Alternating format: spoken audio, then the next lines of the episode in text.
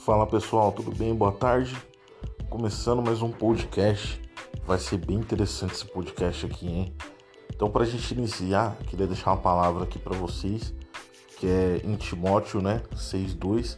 Eu vou ler alguns pedaços. Espero que vocês entendam bem o que vai ser falado aqui, tá bom? Vamos ter discernimento, vamos pedir a Deus isso. Né? Que a de Deus esteja sempre na vida de cada um de vocês. Você que sempre escuta é, sempre escuto os, os nossos podcasts. Eu espero que você seja realmente alimentado por Cristo. E vamos continuar com aqui esse, esse versículo de Timóteo que é muito lindo. E ele fala uma coisa muito interessante referente aos ensinamentos, a doutrinas e doutrinas estranhas.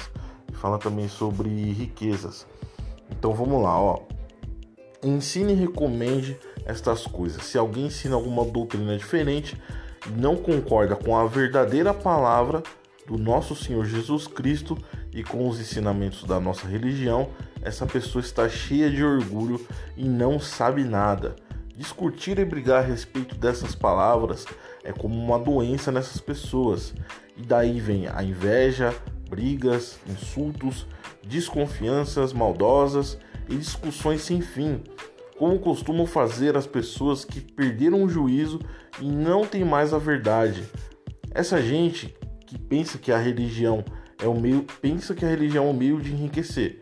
E é claro que a religião é uma fonte de muitas riquezas, mas só para as pessoas que se contentam com o que têm. O que foi que trouxe para o mundo? Nada. E o que vamos levar para o, para o mundo ou do mundo? também nada. Portanto, se temos comida e roupas, fiquemos contentes com isso. Porém, os que querem ficar ricos caem em pecado ao serem tentados e ficam presos nas armadilhas de muitos desejos tolos que fazem mal e levam as pessoas a se afundarem na desgraça e na destruição. Pois o amor ao dinheiro é uma fonte de todos os males e algumas pessoas, por quererem tanto ter dinheiro, se desviam da fé e enchem sua vida de sofrimento. Amém. Eu, quando eu li o Novo Testamento inteiro, eu tive um, uma epifania, eu tive um choque de mentalidade. Eu estava vivendo, vivendo um evangelho que não era um evangelho verdadeiro, era um evangelho muito superficial, um evangelho muito sabe, na verdade não era evangelho nenhum. Eu tava vivendo dessa, dessa forma, eu acreditava que eu tava fazendo as coisas certas. E no fim eu comecei a perceber que tudo que eu tava fazendo não tinha nada a ver com Cristo. E aí eu resolvi sair de onde eu estava. Eu não vou falar aqui o nome de instituição nem nada disso, mas eu resolvi sair, eu resolvi buscar a verdade em Cristo Jesus e resolvi sair porque eu não concordava com muita coisa que estava sendo ensinada, não estava concordando com aquele evangelho, não concordava com muita coisa. E essa palavra aqui em Timóteo e entre outras palavras aqui e também as cartas de Paulo me mostraram muita coisa que eu fazia e era errado. Muita coisa mesmo. Mas aí eu te pergunto, você, isso é uma pergunta que eu gostaria que você que é um inscrito aqui me responda na minha rede social, por favor, porque você respondendo, você vai estar tá me ajudando a entender melhor se eu estou mostrando para você alguma verdade, se eu estou mostrando um evangelho verdadeiro, se eu falei alguma mentira, se eu falei alguma besteira aqui. É isso que eu quero mostrar para vocês. Eu quero ter essa interação com o meu público, tá bom? Então eu deixo você com total liberdade para fazer o seu comentário e eu sempre leio, eu sempre olho as caixas de mensagem, tá bom? E é uma coisa que eu sempre pensei isso. Você sai de um local que não prega um evangelho genuíno, não prega um evangelho verdadeiro, automaticamente você se torna um inimigo número um, inimigo do Estado. Imagina você viver correndo atrás de bênção, bênção, bênção, bênção, sendo que, na verdade, você está achando que está correndo atrás do reino dos céus e você está, na verdade, é tirando a eficácia de Cristo na cruz, sabe? Você tem que ficar barganhando para conseguir tudo na sua vida. Ah, eu quero um carro. Beleza, eu quero um carro. Ah, vai aparecer uma pessoa aqui que vai te dar um carro. Como assim?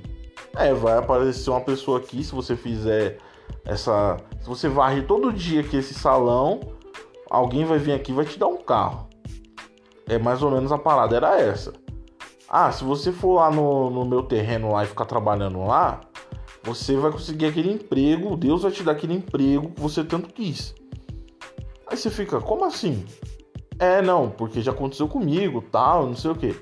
E você começa a barganhar com Deus. Você para de acreditar é, no Evangelho da verdade e você começa a, ó Deus, eu tô aqui fazendo isso, isso e isso.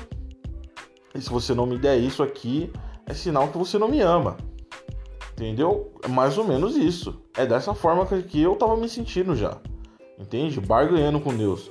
Ah, eu dava o meu dízimo, minha oferta, mas não por amor. Era por uma obrigação, uma doutrina que estava me obrigando a praticamente fazer isso. E ainda falava: se você não der, você não é abençoado. Se você não der, você está amaldiçoado. Se você der, sua vida não prospera, sua família não prospera e você não vai para frente. Isso é doutrina estranha. Eles começaram a distorcer o evangelho de tal forma que colocava um líder no patamar de Deus, praticamente. Se, é, para você falar com Deus, você tinha que falar com o líder primeiro. Se você precisa comprar uma coxinha, você tinha que falar com o líder. Se você quer comprar um carro, você tem que falar com o líder. Isso não é o evangelho, cara. Isso não é evangelho. Sabe? Eu acredito que quando eu tava lendo, né? Eu li o Novo Testamento e agora eu tô no Antigo Testamento. Eu já tô em Josué. E quando eu li o Novo Testamento, eu li mais de uma vez, eu li umas três, quatro vezes.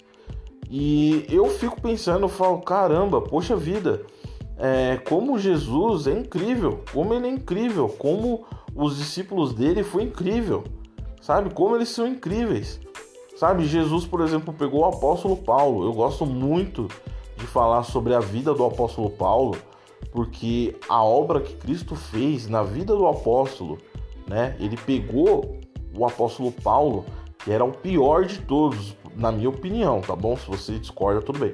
Mas o apóstolo Paulo, ele era o pior. Ele era um judeu, caçava cristão. Jesus foi lá, pegou esse homem, transformou ele no maior pregador da história.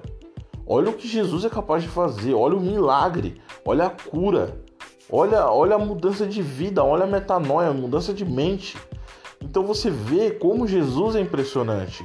Em todo, em todo o Novo Testamento, tem sim relatos das histórias dos seus discípulos, mas em tudo você vê Cristo. Você não consegue ver nada no, no Novo Testamento a não ser Jesus Cristo. Entenda isso. E hoje em dia a gente está no século 21/22 e tem muito irmão aqui. Cara, tem muito cara que fala assim para você: "Eu tenho 30 anos de ministério, você não tem o direito de falar de Deus". Você não tem o direito de falar de Jesus Cristo. Você não tem autoridade. Você não tem isso, você não tem aquilo. E as coisas não funcionam dessa forma. O véu se rasgou. A gente tem total liberdade. Sabe? Eu, eu acredito nisso. Eu acredito no que eu li. Eu acredito no que eu li. E a palavra liberta. Bíblia liberta, irmãos. E eu acredito no que está escrito naquele livro. Não é o que qualquer um homem pode falar, não.